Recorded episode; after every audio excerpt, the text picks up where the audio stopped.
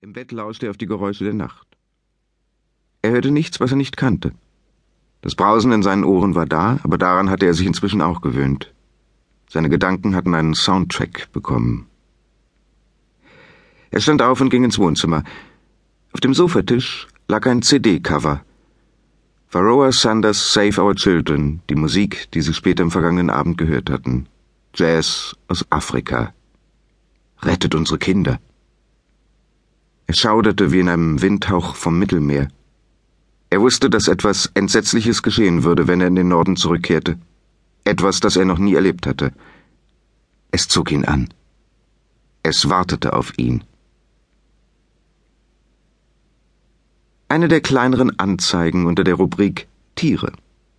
Ein Mischlingswelpe. Er rief an, bekam eine Adresse von der Frau, die sich meldete. Er wusste nicht genau, wo in der Stadt es war, irgendwo in Richtung Süden, er würde es finden. Er sei der Erste, der anrief, hatte sie gesagt. Das war etwas merkwürdig, die Leute mussten doch wie verrückt anrufen, etwas anderes hatten sie ja kaum noch zu tun. Aber natürlich mochten viele keine Mischlingsrassen. Er gehörte auch zu denen.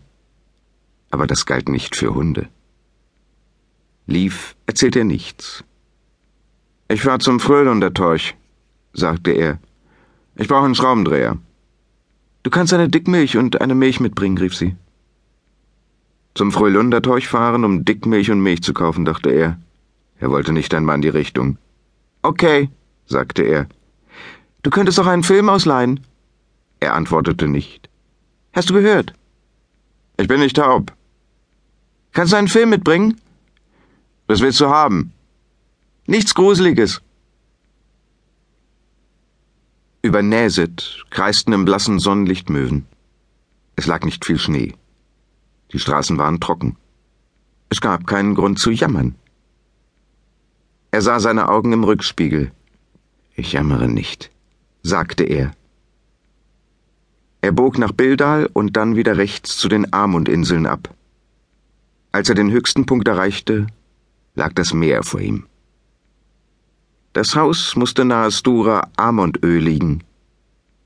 Er hielt auf einem Stellplatz beim Fähranleger an, gleich neben dem Yachthafen. Hier war er schon viele Male gewesen. Er studierte den Stadtplan. Es war nicht mehr weit.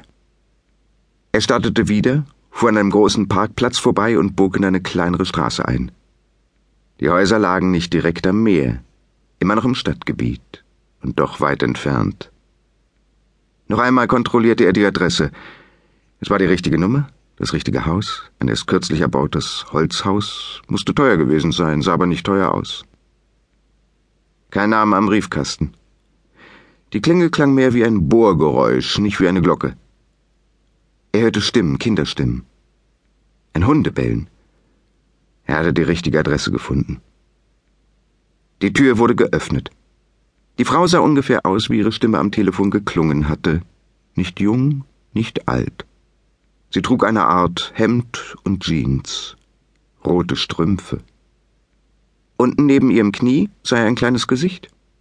Die Augen schauten mit einem Ausdruck zu ihm auf, als wäre er gefährlich. Als wäre ich unheimlich, dachte er. Der Welpe hüpfte um seine Füße herum. Kleiner Kopf, die langen Beine erstaunten ihn. Christian Runstig? fragte sie. Ja. Und äh, Sie sind Frau Mars? Sie nickte. Und das ist Lassie? Er deutete mit dem Kopf auf den Welpen. Sie heißt nicht Lassie, sagte das kleine Gesicht weiter unten. Na, ich habe nur Spaß gemacht. Wie heißt du denn? Das Kind antwortete nicht. Sein Gesicht verschwand. Die Kinder sind traurig, sagte die Frau. Ich verstehe. Er glaubte jedenfalls, dass er es verstand. Er verstand, dass Kinder Hunde mögen. Vielleicht alle Tiere. Es ist besser, Tiere zu mögen als Menschen. Tiere sind immer unschuldig. Wir haben sie erst eine Woche, hörte er die Frau sagen. Aber schon nach 24 Stunden bekam ich Ausschlag. Er sah keinen Ausschlag, aber sicher stimmte es. Aus welchem Grund sollte sie lügen? Das ist schade, sagte er. Er hörte ein Kind im Haus schreien. Es war die Stimme eines sehr kleinen Kindes. Die Kleine ist aufgewacht, sagte die Frau. Wie viele Kinder haben Sie? Drei. Der Hund war die Treppe hinausgelaufen